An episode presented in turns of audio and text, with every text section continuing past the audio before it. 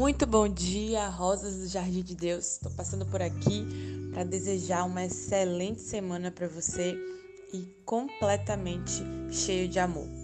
Esse é o Pastora Cast da semana para te mostrar que o verdadeiro amor lança fora todo medo. E como nesse trecho do livro Amor 2.0 diz, o amor exige que você esteja presente emocionalmente e fisicamente. E por isso ele exige que você diminua o ritmo. A gente está num ritmo desenfreado, um ritmo para dar conta de todos os papéis que nós mulheres assumimos, até aqueles que a gente nem precisaria assumir, que a gente já coloca aqui a jogo, porque a gente é isso, né? Então, fica uma reflexão aqui. Nós precisamos desacelerar o ritmo para aprender a priorizar intencionar o amor nas nossas vidas. E quem é o amor, gente? O amor é Deus. Ele sempre foi o amor.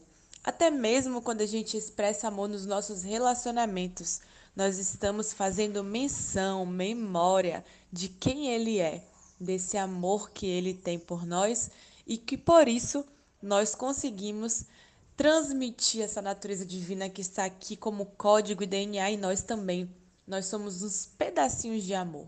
Que a gente volte a essa essência e que a gente aprenda primeiro a ir na fonte do amor todos os dias, investindo o nosso tempo necessário para se conectar de verdade, primeiramente com Ele, a fonte do amor, e depois também investir tempo necessário para se conectar com os outros, amando de verdade o próximo, não apenas como nós nos amamos, mas como Jesus os amou.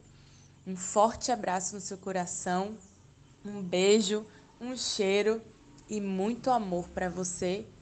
Que de um ponto que você consiga transbordar esse amor e tenha de sobra.